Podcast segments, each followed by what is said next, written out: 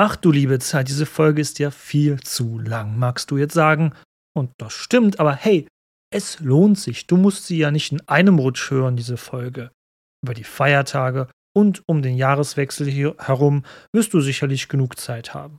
Wir beenden dieses Jahr 2022 mit einem großen Knall und am Ende dieser Folge kannst du sogar was gewinnen. Besser geht's doch nicht, oder? Und damit hallo und herzlich willkommen zurück zu Eine Geschichte der Stadt Köln. Ein Podcast über die Geschichte der Stadt Köln, die über 2000 Jahre alt ist. Doch bevor sie zu dem wurde, was sie heute ist, hat diese alte Stadt am Rhein eine bunte und reiche Vergangenheit hinter sich. Sie kann daher wie eine Art Mikrokosmos der europäischen Geschichte gelten. Hier könnt ihr der Stadt beim Wachsen zuhören, chronologisch von den Römern bis in unsere heutige Zeit. Worum wird es diesmal gehen? Die letzte Folge haben wir für eine kleine Rückschau auf das fränkische Köln genutzt. Diesmal schreiten wir bei unserer Erzählung der Geschichte der Stadt Köln weiter. Wir haben mit Erzbischof Bruno noch nicht ganz abgeschlossen hier in der Mitte des 10. Jahrhunderts. Die Folge, die wir bereits über ihn gemacht haben, war ja eher geprägt von seiner Rolle als Fürst des Heiligen Römischen Reiches und auch seiner eigenen Vita. Aber welche Spuren er bis heute in unserer Stadt hinterlassen hat, das ist bisher zu kurz gekommen. Dem werden wir uns widmen und am Ende der Folge folgt noch ein kleiner Dank meinerseits und für euch die Gelegenheit, ein zusätzliches Präsent zu erhalten, das mir der Kölner Dom, ja, der Kölner Dom, zur Verfügung gestellt hat. Also bleibt bis zum Ende dran um zu erfahren, wie ihr das ergattern könnt. Also tauchen wir ein, dass Köln, das Bruno, Erzbischof von Köln, in der Mitte des 10. Jahrhunderts beherrscht hat. Ab ins Intro.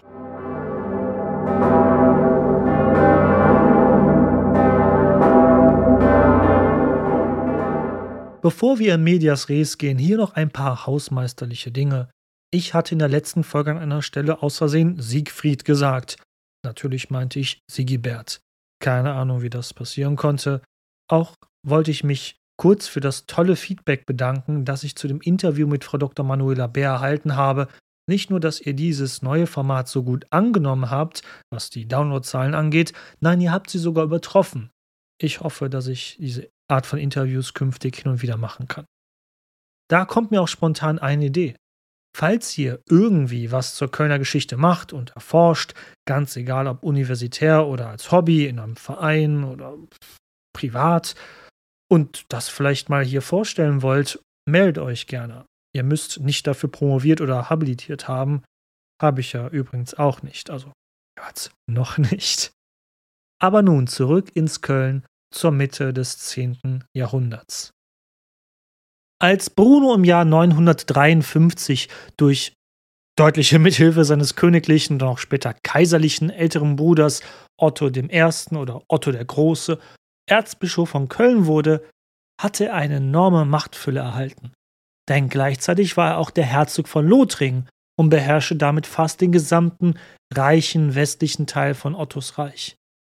Es mag für uns komisch klingen, dass es keine strikte Trennung zwischen Staat und Kirche gab zu der Zeit, aber im damaligen Sinne war dies völlig normal. Von einem Bischof wie Bruno erwartete man genauso gut, dass er sich dafür einsetzte, die von Gott gewollte Ordnung auf Erden auch mit weltlichen Mitteln durchzusetzen. Die Könige und Kaiser wiederum sahen sich ebenfalls in der Tradition eines biblischen Davids, der König war, aber ebenso auch ein Diener Gottes, also der oberste Priester des Staates war. Daher auch stets der Schulterschluss der christlichen Herrscher des Heiligen Römischen Reiches mit dem Papst in Rom, zumindest weitestgehend. Dass Bruno also im 10. Jahrhundert diese Häufung an Macht akkumulierte, war somit kein Skandal für die damaligen Zeitgenossinnen und Genossen, sondern eine logische Entwicklung, die, wie auch hier im Podcast dargestellt, sich bereits über die vorherigen Jahrhunderte dahingehend im Reich entwickelt hatte. Erst viel, viel später in der Zeit der Aufklärung sollte diese Vermischung von weltlicher und kirchlicher Macht in die Kritik geraten.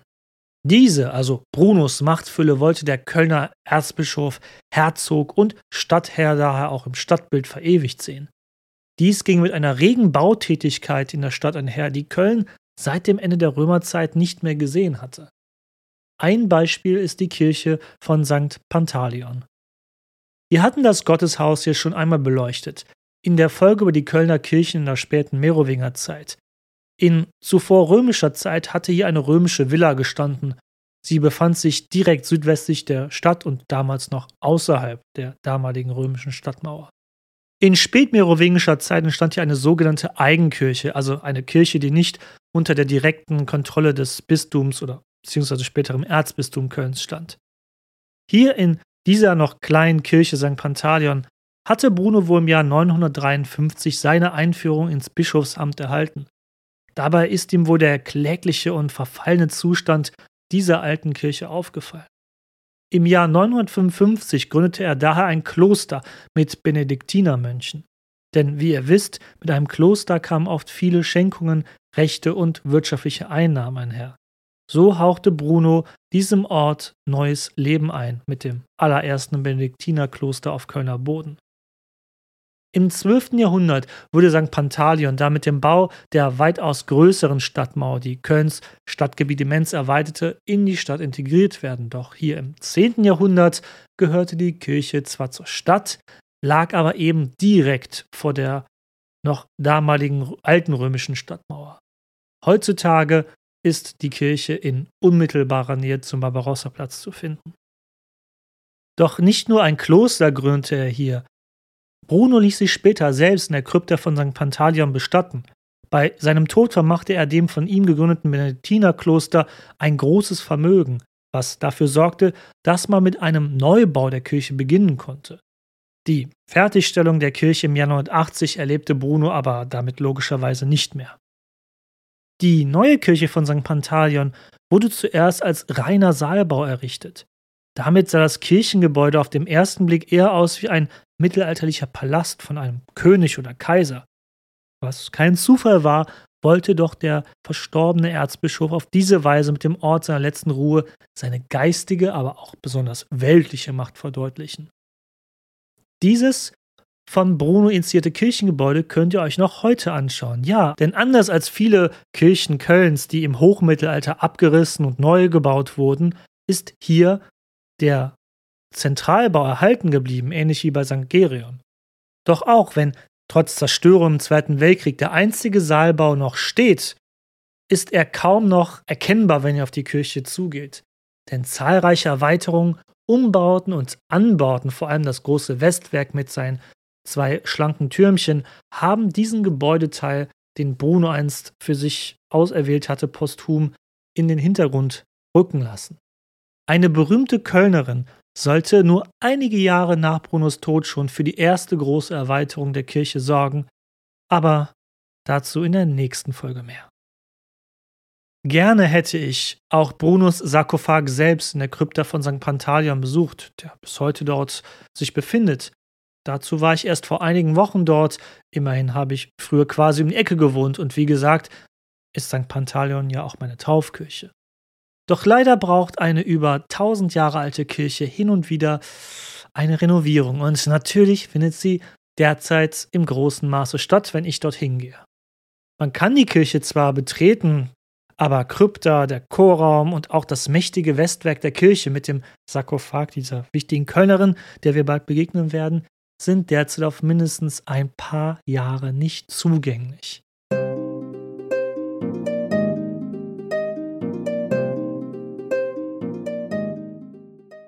Ein Kirchenneubau, den Bruno schon zu Lebzeiten beginnen lässt, deren Veränderung er aber auch nicht mehr erleben wird, ist die Kirche St. Aposteln am Neumarkt. Ich sage es, glaube ich, viel zu oft hier, aber eben bis ins 12. Jahrhundert würde die ehemalige römische Stadtmauer weiterhin bestehen bleiben. So ließ Bruno direkt vor dem Westtor der Stadt hier die Kirche St. Aposteln bauen. Heute ist das nicht mehr so ersichtlich, denn heute liegt diese imposante Kirche nun mal am Neumarkt, Kölns größten Platz in der Innenstadt. Sankt Aposteln. Die Kirche ist wirklich ein beeindruckendes Bauwerk. Flankierende Osttürme, eine Dreikonchenanlage, achteckiger Vierungsturm etc. Ein wirklich tolles romanisches Bauwerk. Aber hier kommt das Aber. Das, was wir heute dort sehen, ist ein Nachfolgebau der einige Jahrzehnte später schon nach Bonus Tod gebaut wird. Zu Bonus Zeit entstand hier noch eine schlichte Kirche mit bescheidenen Maßen. So bescheiden war sie wohl, dass sie in ihren ersten Jahren noch vom Damenkloster St. Ursula mitverwaltet wurde. Wir werden sicherlich bald wieder zu St. Aposteln zurückkehren, aber vorerst belassen wir es bei dieser Ersterwähnung. In direkter Nachbarschaft zum heutigen Kölner Dom und auch damaligen dort stehenden Alten Dom, aber auch direkt vor der nördlichen Stadtmauer selbst, befand sich ebenfalls eine Kirche. Bruno gründete hier ein Herrenstift. Die notwendigen Kanoniker für dieses Stift holte Bruno aus St. Maria im Kapitol her, da er hier das Damenstift gleichzeitig erneuert hatte, das einst Pektrudis wahrscheinlich 200 Jahre zuvor schon mal hier gegründet hatte. Vermutlich stand hier direkt in der Nähe des Kölner Doms ebenfalls bereits eine Kirche von bescheidenen Maßen. Damit der Herrenstift aber von nun an ein ansehnliches Kloster sein eigen nennen konnte, ließ Bruno diese Kirche neu bauen und gab ihr Sankt Andreas als Schutzheiligen. Und nein, das hat nichts mit dem Computerspiel GTA zu tun. Sankt Andreas steht auch heute noch in direkter Nachbarschaft zum nun heutigen gotischen Kölner Dom. Das heutige Gebäude ist jedoch auch ein Nachfolgebau aus dem 13. Jahrhundert, der aber dann zusätzlich im Laufe der Zeit zahlreiche Umbauten erhielt. Zu denen werden wir natürlich auch kommen, sobald dafür die Zeit gekommen ist, denn hier in St. Andreas liegt einer der bedeutendsten Gelehrten des Mittelalters begraben, Albertus Magnus. Wer an der Uni Köln studiert hat, kennt ihn sicherlich. Und wisst ihr was? Ich habe wirklich zwei, dreimal versucht, die Krypta von Albertus Magnus zu besichtigen. Zweimal war Lockdown und die Corona-Schutzmaßnahmen haben es nicht zugelassen. Kann ich alles verstehen, wirklich. Beim dritten Mal, als dann aber die Maßnahmen aufgehoben waren, hing da wirklich ein Schild, dass ich da nicht rein kann, weil irgendein, ich muss es jugendfrei halten, weil irgendein Schuft dort eine Stinkbombe gezündet hat, weil er gegen das Erzbistum Köln protestieren wollte. Und das kann er ja auch ruhig. Ah, bitte zerstöre oder beschädige nicht Kultureigentum. Naja, weiter im Text. Obwohl buchstäblich im Schatten des Kölner Doms gelegen, hat die Kirche St. Andreas eine große Bedeutung für die Stadtgeschichte Kölns wegen Albertus Magnus. Aber das werden wir hier noch früher oder später erfahren.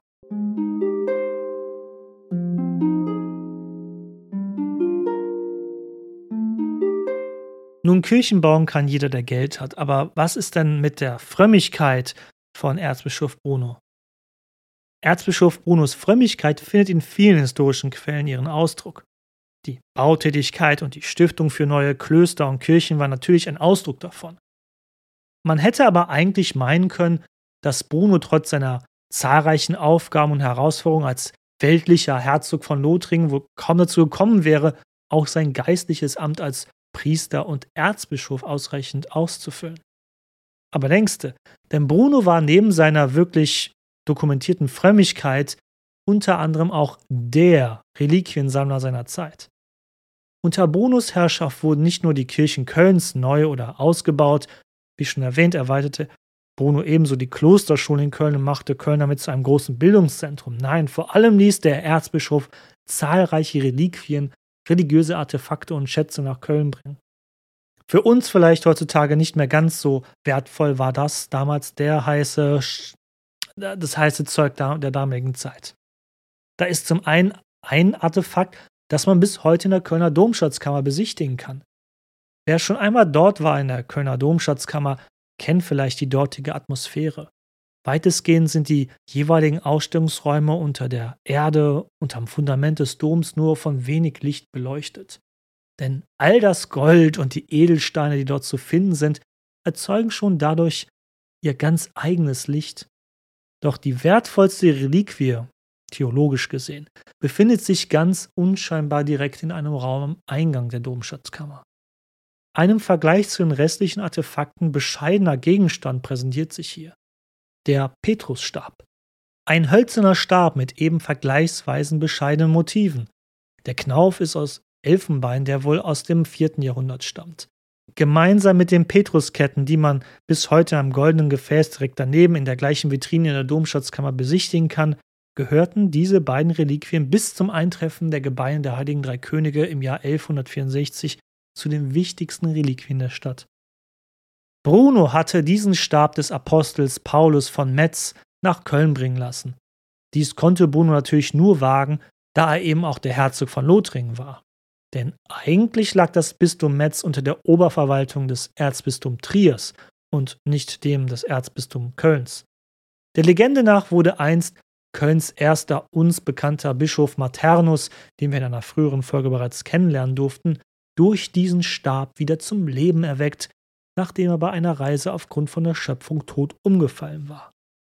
Seitdem war der Stab aber irgendwie nach Metz gekommen, aber Bruno brachte ihn eben zurück in seinen Besitz und vermachte ihn dem Kölner Erzbistum. Nun gut, man könnte jetzt meinen, was soll so ein oller Stab sein, aber nur um das nochmal aus theologischer Sicht darzulegen. Die katholische Kirche beruft ihre Legitimation heute noch darauf, dass der Apostel Petrus durch Jesus den Auftrag erhielt, eine Kirche zu gründen. Auf diese Weise gilt Petrus, der inzwischen als historisch einigermaßen auch belegt ist und um das Jahr 64 nach Christus wohl der ersten großen Christenverfolgung im Römischen Reich zum Opfer fiel, als erster Papst. Könnt ihr euch also denken, welche Bedeutung es in einer tief christlich geprägten Welt hatte, den Stab des Petrus sein eigen zu nennen? Damit konnte Bruno und nach ihm alle anderen Erzbischöfe Kölns ebenso in Anspruch stellen, als Erzbischöfe von Köln eine unmittelbare und ununterbrochene Linie zum Apostel Petrus selbst zu haben, durch eben jenen Stab, der einst Maternus zum Leben wiedererweckte. Das kommt euch nicht so ganz schlüssig vor? Nicht verwunderlich, das Bistum Köln stand wohl erst in spätantiker Zeit, also mehrere Jahrhunderte nach dem Leben von Petrus. Maternus selbst wird Petrus aufgrund der 250 Jahre Unterschied nie begegnet sein. Aber in der Welt des christlichen Mittelalters war dies durchaus etwas, was einem enormen Bedeutung einbrachte, so einen Stab zu besitzen. Ein Zeitgefühl gab es damals eh nicht wirklich unter den Menschen. Was war schon vor 10, 20 oder 100 Jahren gewesen? Keine Ahnung. Das Leben stellte für die meisten Menschen eine ewige Wiederholung der vier Jahreszeiten dar. Frühling, Sommer, Herbst und Winter und dann wieder von vorn. Und sollte nicht bald sowieso der Tag des himmlischen Gerichts kommen? Also, was ist Zeit? Ebenso ließ Bruno viele Gebeine oder zumindest Teile von Gebeinen von Heiligen nach Köln bringen. Denn auch nur ein Knochensplitter besaß das gleiche Maß an Heiligkeit wie ein ganzer Leichnam eines Heiligen. So wurde begeistert in ganz Europa mit Reliquienfragmenten gehandelt. Und zum Reliquienhandel werden wir noch ausführlicher kommen in einer eigenen Folge. Irgendwann, da Kölner ja ganz kräftig mitmischen wird. Aber hier nur, wie banal das Ganze zum Teil wurde mit dem Reliquienhandel.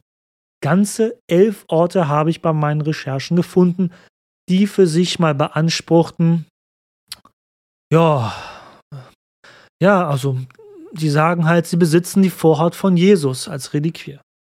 Elfmal nur in Frankreich alleine. So, im Bio war ich jetzt nicht immer der hellste, aber wie ihr wisst, ist die Vorhaut jetzt nicht gerade das größte Körperteil. Vor allem nicht bei einem acht Tage alten Baby. Denn das ist genau der Zeitpunkt, an dem auch heute noch im Judentum Jungs beschnitten werden. Also, wie bitte soll die echte Vorhaut von Jesus mehr als ein Dutzend Mal in Europa vorhanden sein? Aber gut, ihr merkt, wir schweifen gerade ab. Bruno beschränkte sich glücklicherweise auf eher konservativere Reliquien wie einen Stab. So ließ Bruno auch die Gebeine des heiligen Everigisil nach Köln bringen. Boah, ich kann das irgendwie nie aussprechen.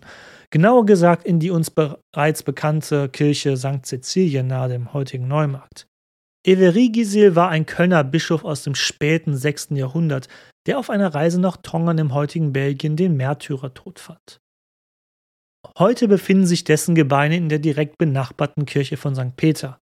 Ebenso fanden andere Gebeine oder Reliquienteile von Märtyrern ihren Weg nach Köln, so die des heiligen Elifius und Patroklus, des heiligen Gregors, des heiligen Christophorus und eben jene von St. Pantaleon. Letztere kam natürlich in die entsprechende nach ihm benannte Kirche. Die Konzentration von Reliquien und Artefakten machte diese Stollereien in den Augen der damaligen Zeitgenossen wahrhaftig zum heiligen Köln. Denn wer Reliquien an einem Ort konzentrierte, hatte ja auch die Heiligen selbst in ihrer Mitte. Und damit hatte man gleich einen guten Draht bis ganz nach oben hier in Köln.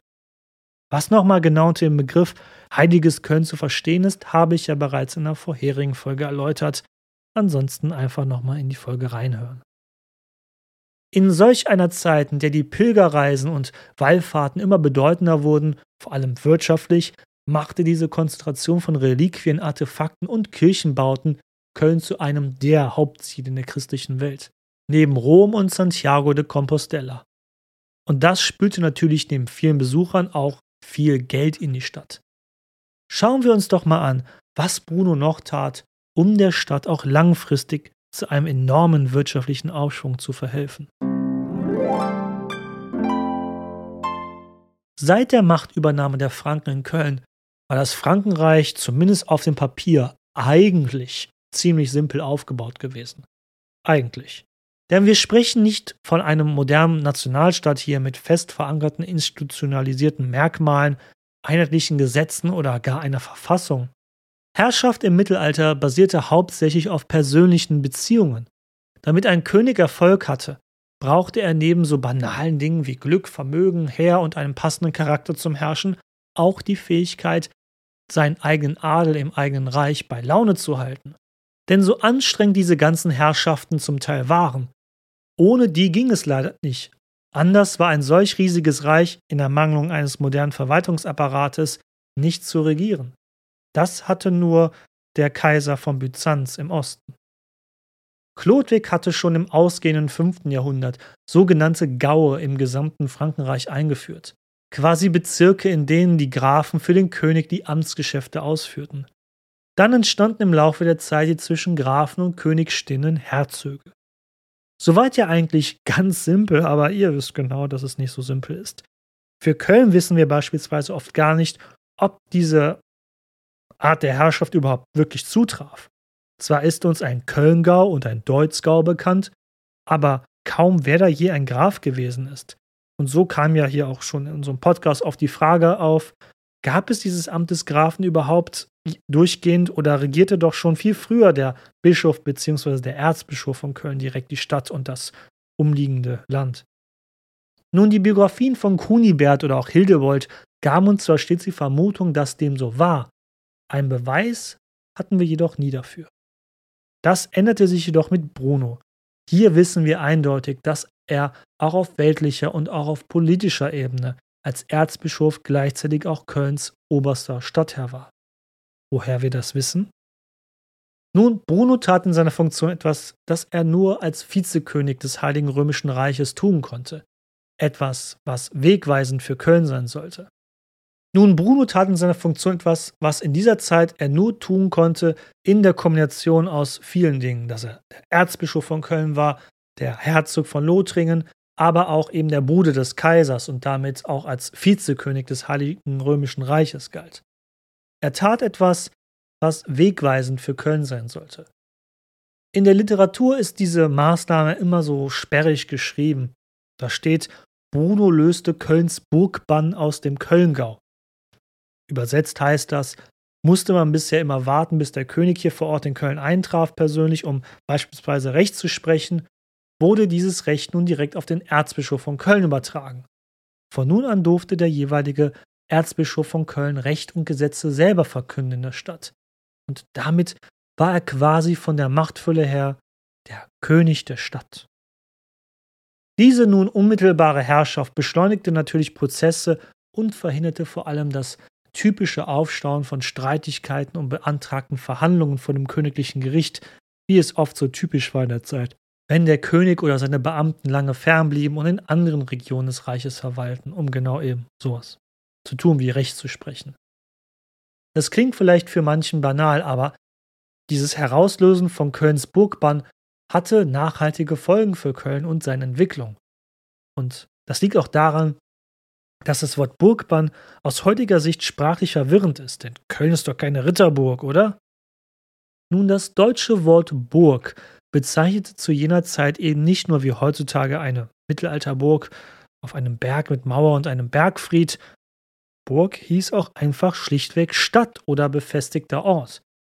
Eine Burg konnte also auch ein Dorf mit Graben und Holzpalisade sein oder eben eine große mit Stein ummauerte Stadt wie Köln. Manche historische Quellen aus dieser Zeit nennen die Stadt daher auch oft abgewandelten etwa Kölnburg. Es gibt viele Orte in Deutschland, die bis heute auf Burg enden, in der Tradition dieser Bezeichnung von damals. Ottos geführte Stadt Magdeburg etwa oder Würzburg oder auch eben das später nahe Köln gelegene Siegburg. Daher verwundert es nicht, dass auch der südliche Vorort Kölns damals mit der Kirche St. Severin und St. Johann Baptist direkt in südlicher Nachbarschaft zu Köln Oversburg hieß, den wir hier bereits in einer früheren Folge besprochen hatten. Der Name des Ortes sollte also schlichtweg heißen außerhalb der Stadt. Aus dem damals vielseitigen Wort Burg entstand zur gleichen Zeit die Bezeichnung für die Bewohnerinnen und Bewohner einer Stadt, Bürgerinnen oder Bürger. Okay, da sind wir natürlich jetzt wieder was abgeschwiffen hier in der Erzählung, aber der Begriff der Burg ist wichtig für jene Zeit. So setzt Bruno an seiner Stelle als Richter in der Stadt den Burggraf ein, der in seiner Residenz dem Burghof wohnte. Denn auch ein Erzbischof hatte viel zu tun und konnte nicht den ganzen Tag einem Gericht mitten in der Stadt beiwohnen. Die Straße Burghöfchen, nahe der uns gut bekannten Schildergasse, erinnert heute noch an den Wohnort dieses erzbischöflichen Richters.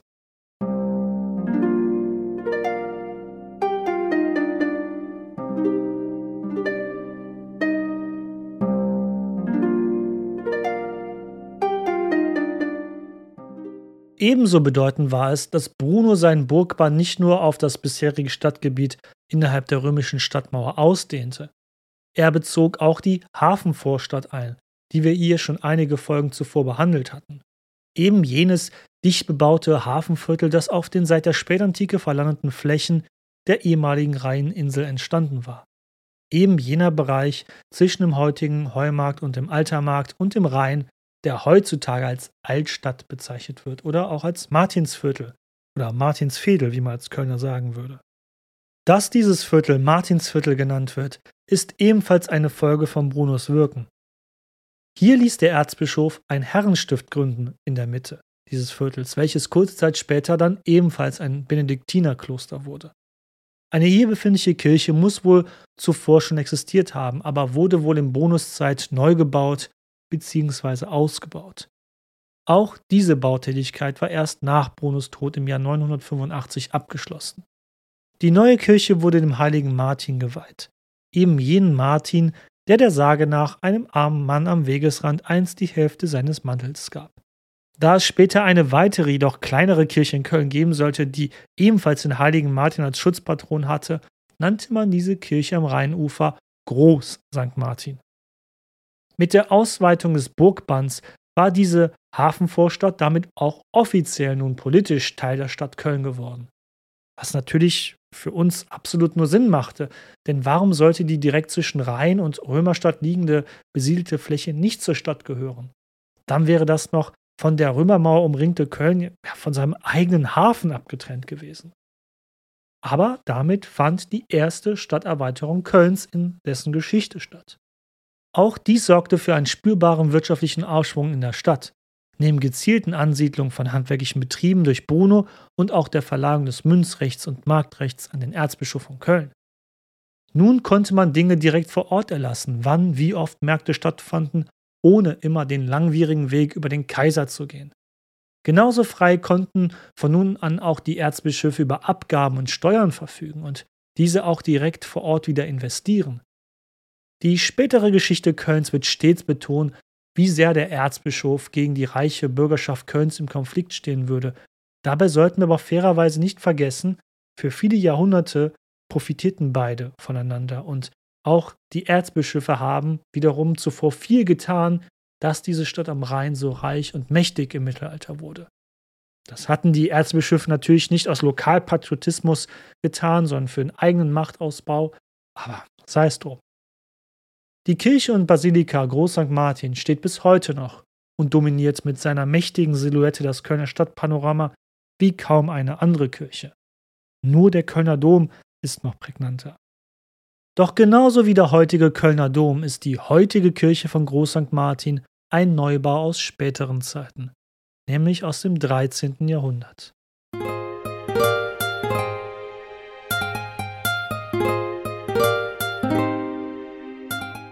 In der ersten Folge über Bruno hatte ich eine Sache oft betont. Im Gegensatz zum Rest seiner Familie war Bruno jemand, auf den sich sein großer Bruder Kaiser Otto I. stets verlassen konnte. Während Ottos langen Abwesenheiten diente Bruno als Vormund für dessen gleichnamigen Sohn, dem späteren Kaiser Otto II. Noch zu dessen Vaters Lebzeiten wurde Otto II. von Bruno in Aachen zum deutschen König gesalbt. Damit sollte sichergestellt werden, dass nach dem Tod Ottos des Großen die Nachfolge geregelt war. Bruno ließ seinem kaiserlichen Bruder die bisherige Pfalz südlich des alten Doms prächtig wieder hererrichten, so dass er bei Besuchen in Köln alle Annehmlichkeiten für sich und sein Gefolge hatte. Der König bzw. Kaiser in dieser Zeit verweilte ja nicht in einer festen Hauptstadt, sondern reiste fast ununterbrochen durch sein Reich, um es quasi vom Pferdesattel aus zu regieren. Um auch mal vom Sattel absteigen zu können, und etwas Komfort in Köln zu genießen, nahm Otto das Angebot mehrmals gerne an. Ganze sieben Besuche des Kaisers mitsamt seinem Gefolge sind historisch in den Jahren zwischen 953 und 965 belegt und überliefert. Das war für einen Ort, einen einzelnen Ort allein, eine ganze Menge an kaiserlichen Besuchen für die damalige Zeit.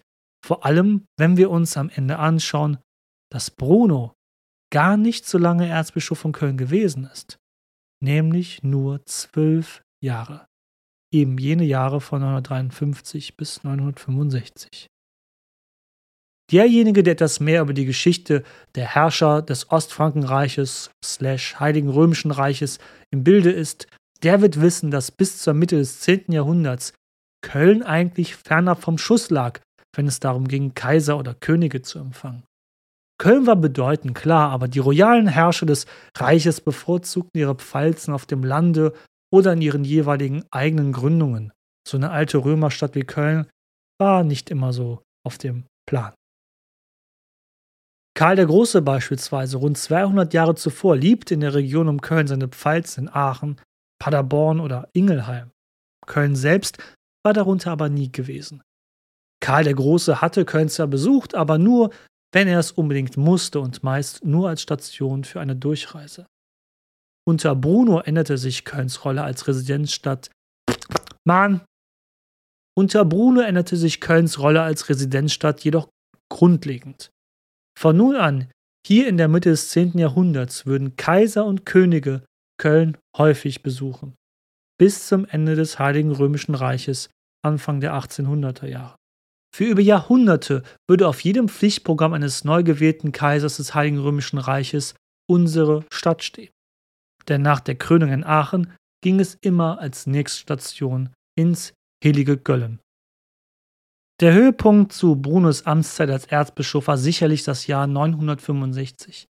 Das gesamte Who is Who des mittelalterlichen Europas kam damals über die Pfingsttage nach Köln. Neben dem Kaiser und dessen Sohn Otto II. kam auch die verwitwete französische Königin Gerberga mit ihrem Sohn, dem amtierenden König Frankreichs Lothar I.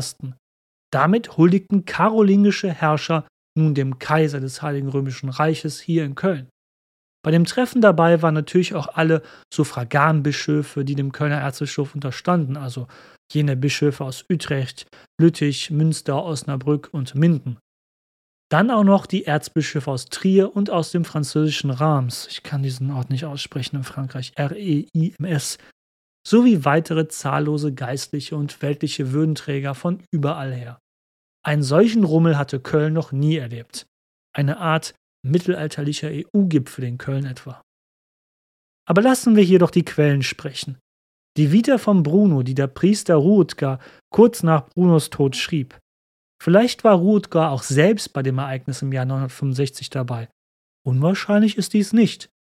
Aber bedenkt bitte hierbei, dass hier jemand schreibt, der den Kölner Erzbischof durchweg über den Klee lobt in seinem Werk, was auch das ursprüngliche Ziel dieser gesamten Biografie war. Und das findet hier besonders starken Ausdruck. Ihr werdet merken, was ich meine.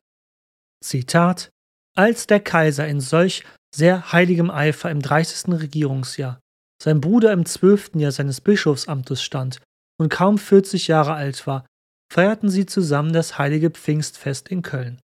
Größerer Ruhm wird Sterblichen nicht gegeben, als sie sich gegenseitig zwischen den heiligen Feiern der festlichen Tage erwiesen haben.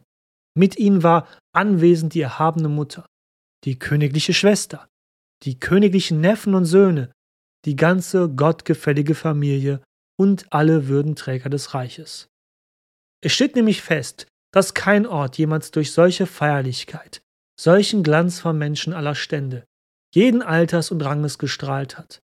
Diese Verbindung des ruhmreichsten Kaisers und seines Bruders, des größten und unvergleichlichen Mannes, Erzbischof Bruno, diese treue und gottgefällige Verbindung in allem Wollen und Handeln, diese Übereinstimmung zu allem Nutz und Frommen der Verwaltung und der Wohltätigkeit, diese beglückende Gemeinschaft des Lebens und aller Pflichten zerriss der Tod. Der schreckliche Tod trennte, so sage ich, allein der Tod. Und wahrlich, wenn auch nichts schrecklicher erschien, nichts hätte diese Verbindung auf unschuldigere Weise lösen können. Zitat Ende. Was sollten diese letzten beiden langen Sätze bedeuten, die Ruetger hier aufführte in seiner Vita über Bruno?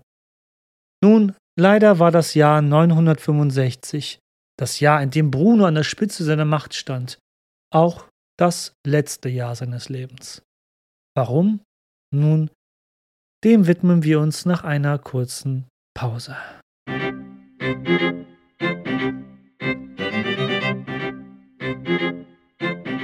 Bruno war einer der bedeutendsten Erzbischöfe Kölns überhaupt.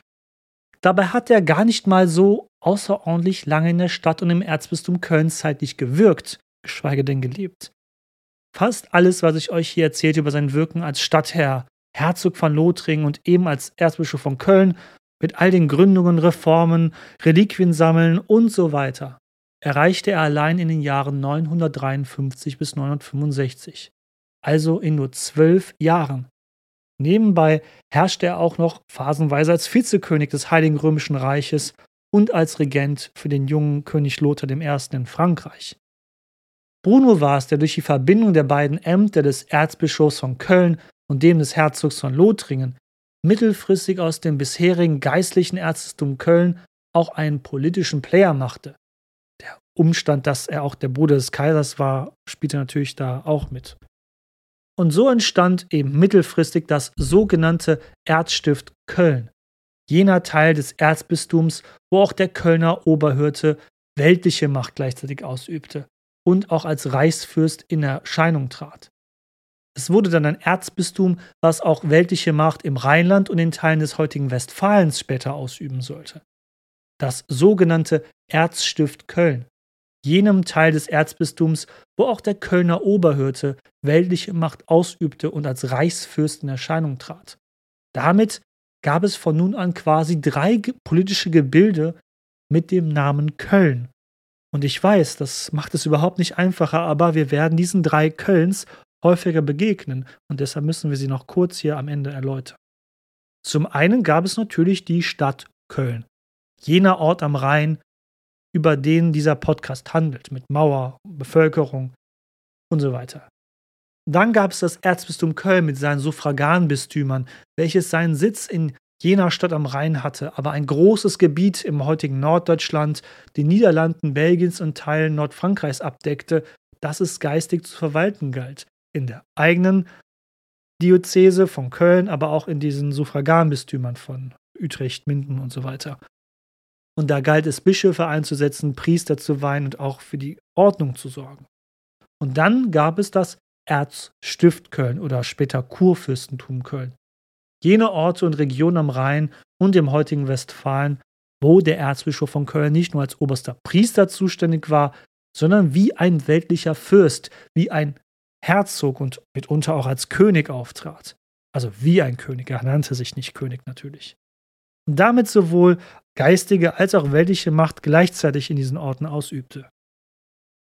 Das war eben dieses Erzstift Köln, später auch Kurfürstentum Köln genannt, weil eben der Erzbischof von Köln hier als Fürst auftrat und auch später mit der Kurwürde berechtigt war, den Kaiser des Heiligen Römischen Reiches zu wählen. Ja, ich weiß, alles viel zu kompliziert. Ich werde es an gegebener Stelle gerne immer wieder erklären und erzählen. Unsere Stadt Köln war zu diesem Zeitpunkt von all diesem ein Teil. Natürlich war sie die Stadt Köln selbst.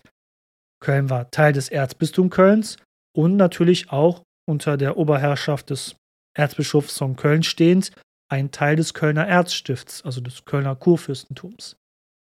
Natürlich war es nicht allein Brunos Verdienst, dass es zu dieser Entwicklung gekommen war, die Erzbischöfe von Köln zu mächtigen Fürsten des Heiligen Römischen Reiches zu machen.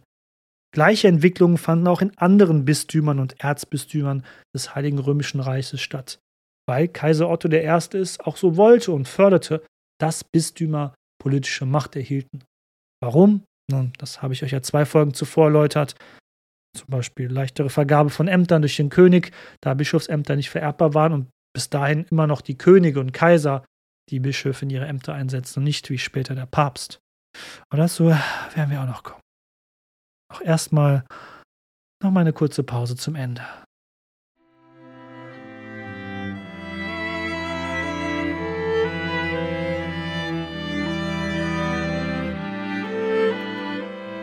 Bruno hatte stets ein gutes Verhältnis nach Frankreich gehabt.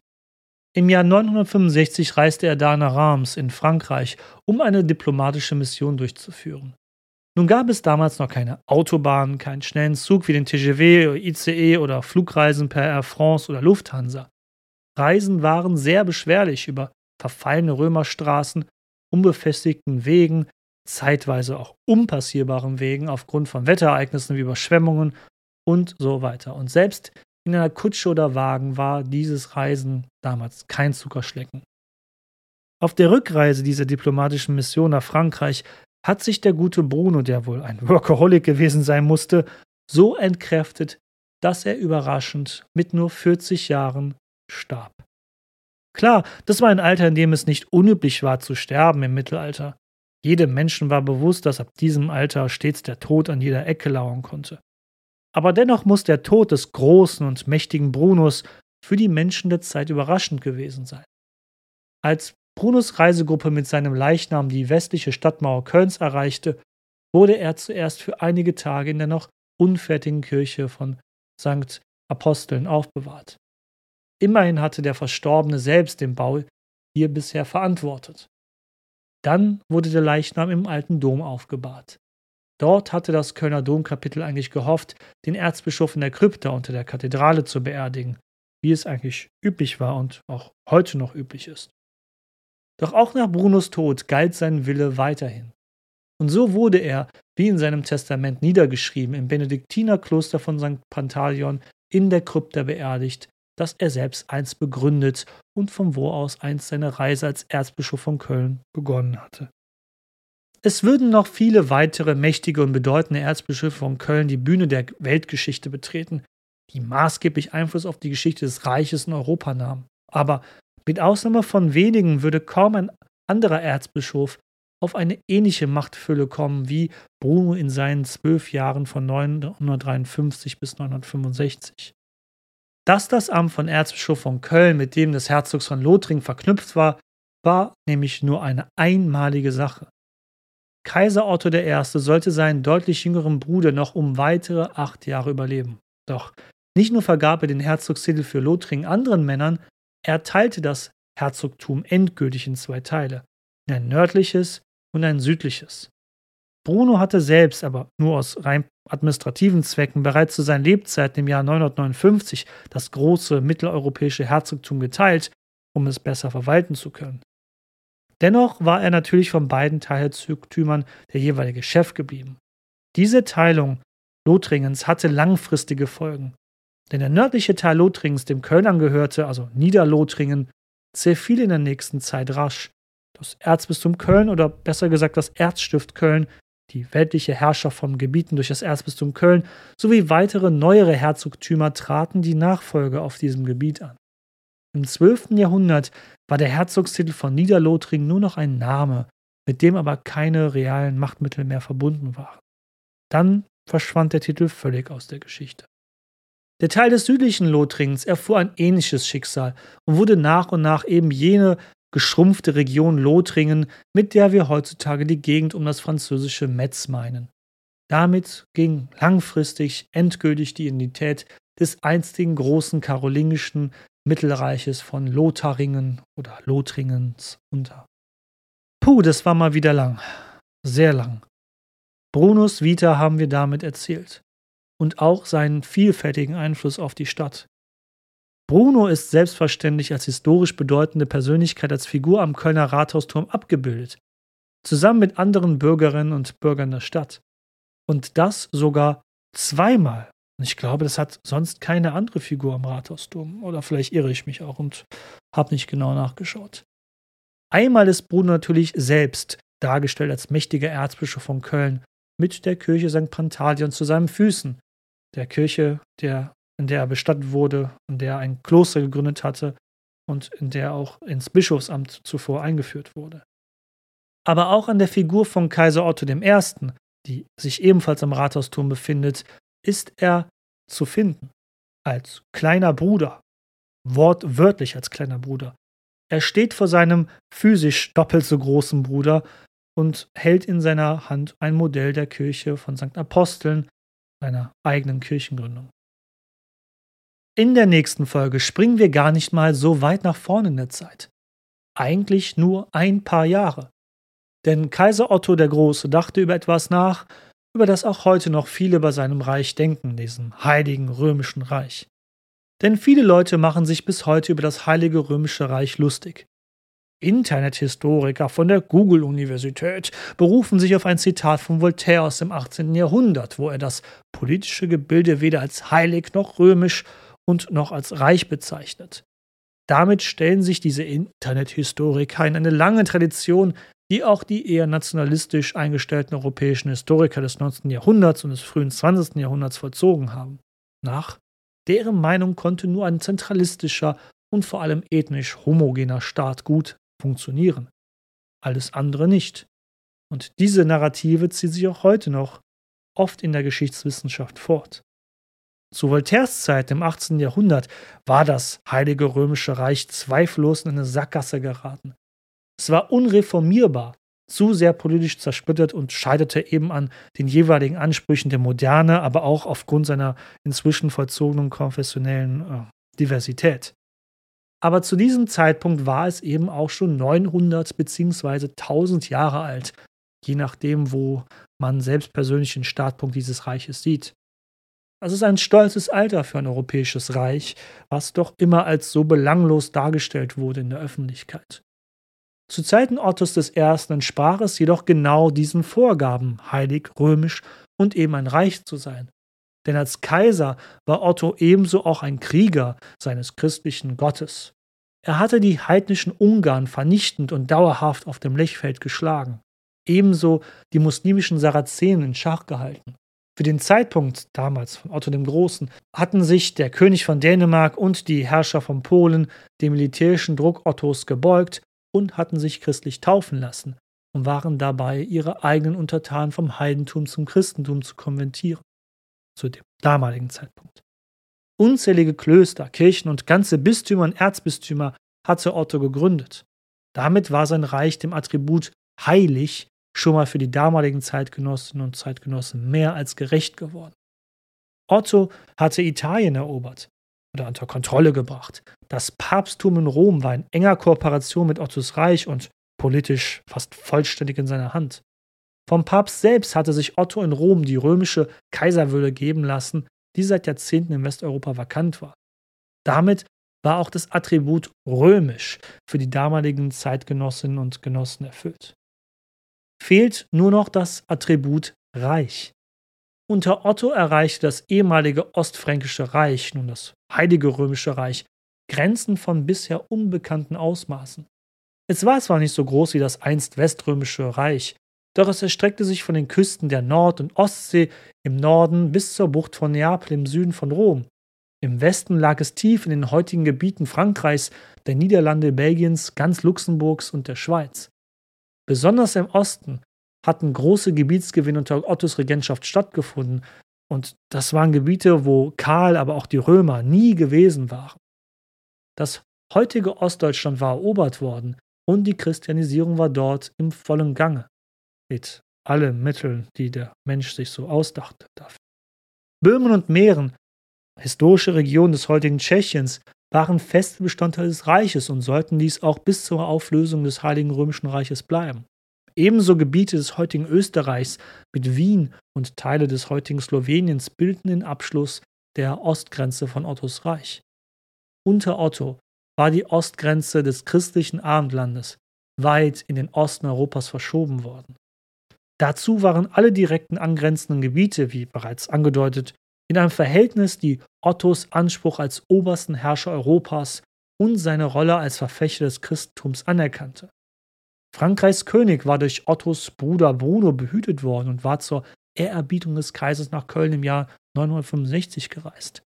Die Herrscher Dänemarks, Polens, Ungarns, die in Italien, der Papst und die süditalienischen Fürstentümer wie Benevento, Capua und Salerno standen stramm, wenn sie nur für eine Sekunde an Otto dachten. Innerhalb seines Reiches hatte Otto alle Rivalen ausgeschaltet oder befriedet. Wer hätte das bei seinem ruppigen Staat im Jahr 936 gedacht? Wichtige Posten waren mit seinen Getreuen besetzt. Seinen Sohn ließ er bereits schon vor seinem Tod zum Mitkönig und dann durch den Papst sogar zum Mitkaiser ernennen. So verwundert es nicht, dass Otto I. schon zu Lebzeiten der Große genannt wurde. Also, lange Rede, kurzer Sinn. Bei diesem Auto und was das alles auch mit Köln zu tun hat, wenn das kein heiliges römisches Reich war, was dann bitte? Das Byzantinische Reich vielleicht, das im Mittelmeerraum, das als einziges oströmisches Reich den Untergang Roms überstanden hatte? Wer hat das gesagt? Aber gut, ja, du hast recht, du Zwischenrufer.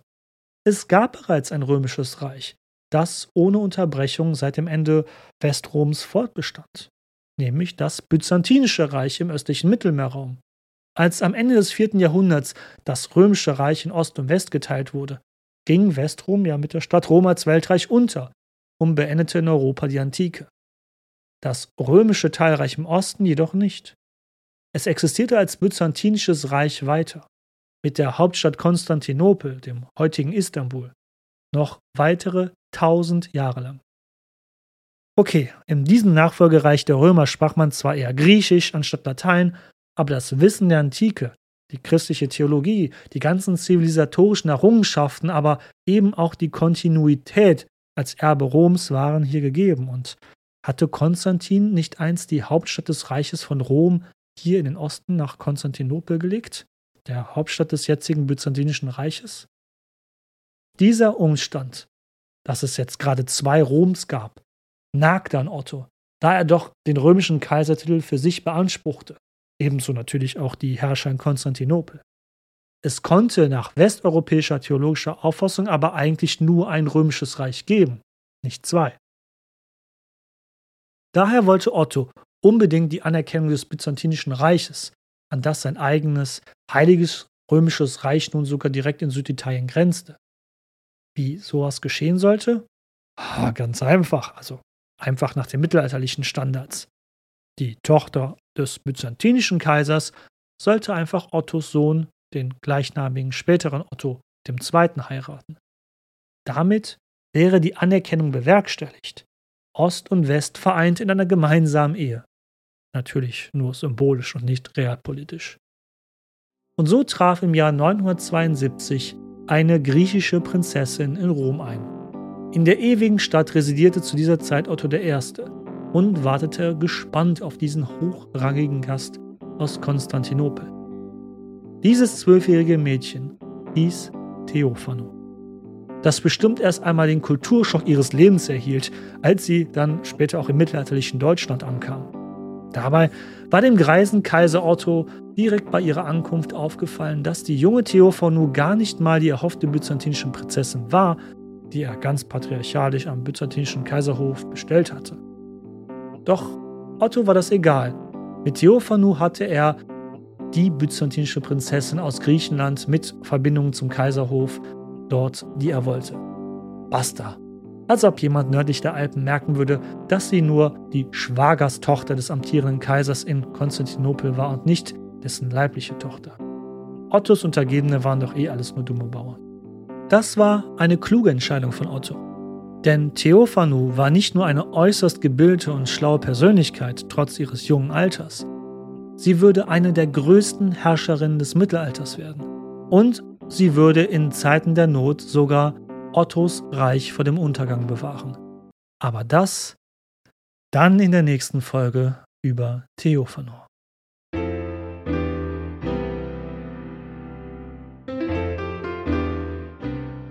Liebe Leute, das war es erstmal für 2022. Spoiler, es folgt ein mittellanger Monolog, wo aber am Ende was für euch rausspringen kann, ihr was gewinnen könnt. Aber was ist das für ein Jahr 2022 gewesen?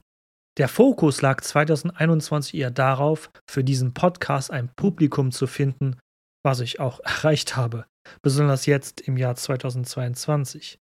Ganze 52 Tage lang, die meisten davon übrigens in den letzten Wochen, war dieser Podcast hier in den Top 50 der Spotify-Charts, der Plattform, wo die meisten Menschen in Deutschland Podcasts inzwischen hören.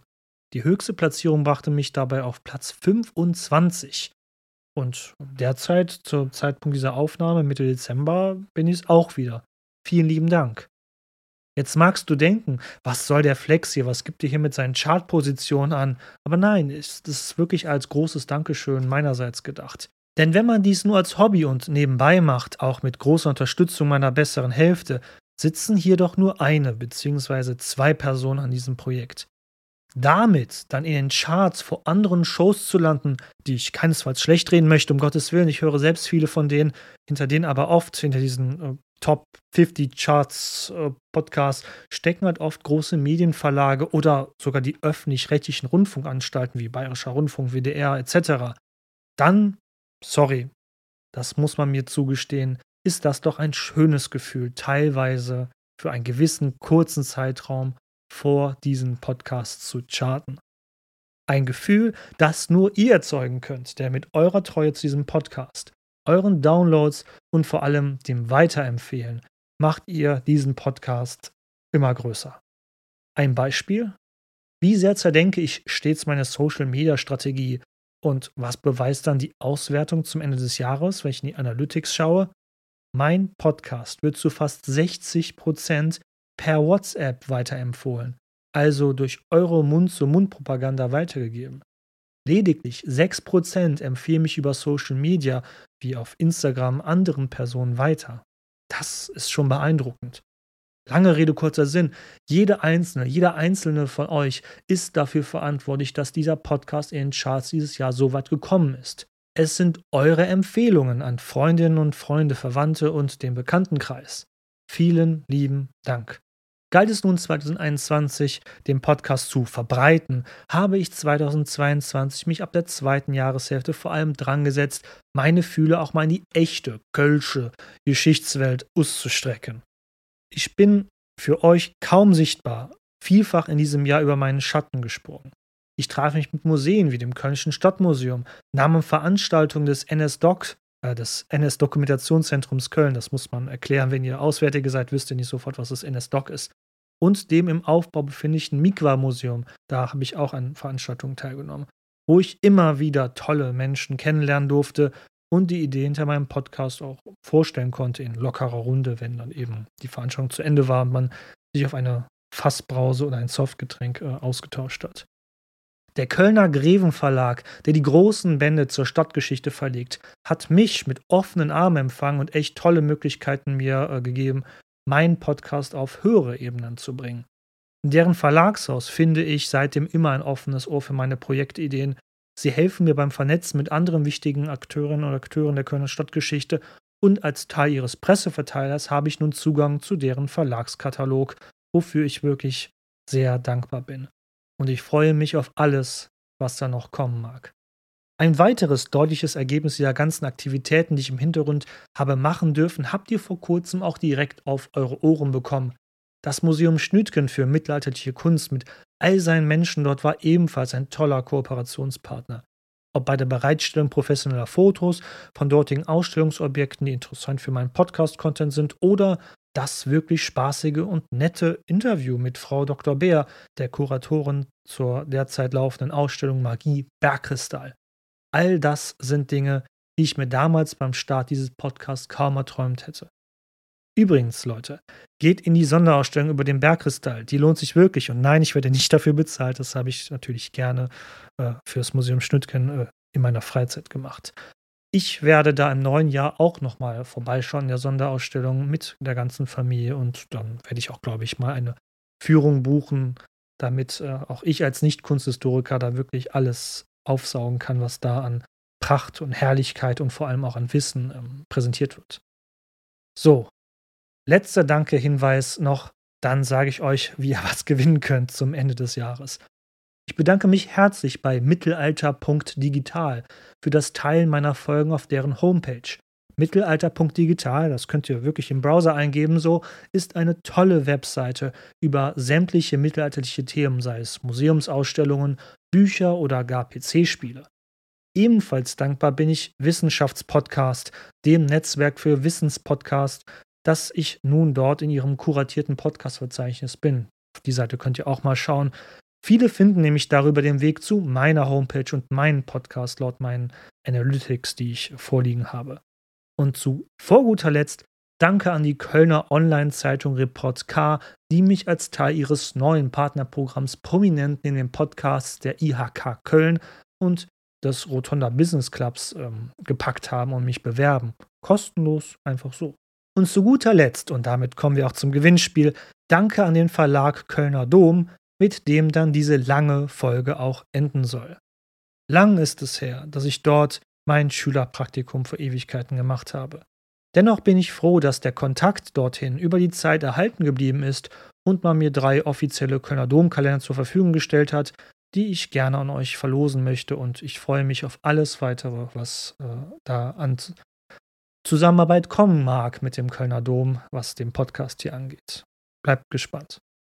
Wie ihr einen dieser drei Kalender gewinnen könnt? Ganz einfach. Geht auf meine Homepage geschichte.köln, das Köln natürlich mit OE geschrieben, und geht auf den Blog-Eintrag zu dieser Folge. Den packe ich euch natürlich auch hier in meine Show Notes zu dieser Folge. Dort erfahrt ihr alles weitere. Aber vorab, was habe ich vor? Ich würde gerne eine QA-Folge mit euch machen. Eine Folge, in der ihr mir Fragen stellt vorher und ich beantworte sie dann in einer extra Sonderfolge dieses Podcasts.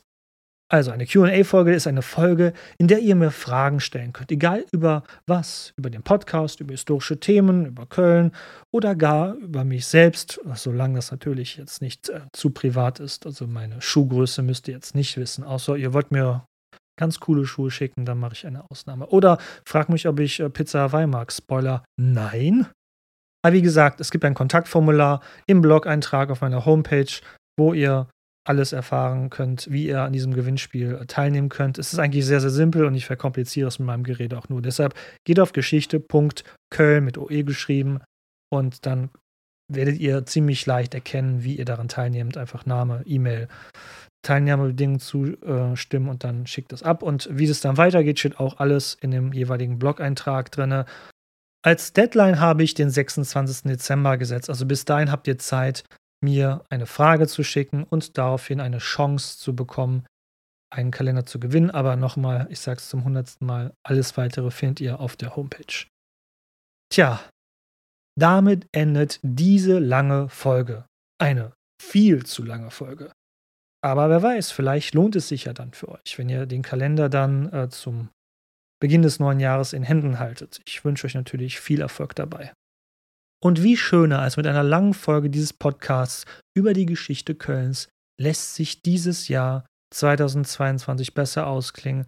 Ein Jahr, das wir uns, glaube ich, alle etwas äh, anders und vor allem friedlicher gewünscht hätten. Vielen Dank fürs Zuhören. Empfehlt mich weiter. Ihr habt ja gehört, wie wichtig das ist. Und Maret Jod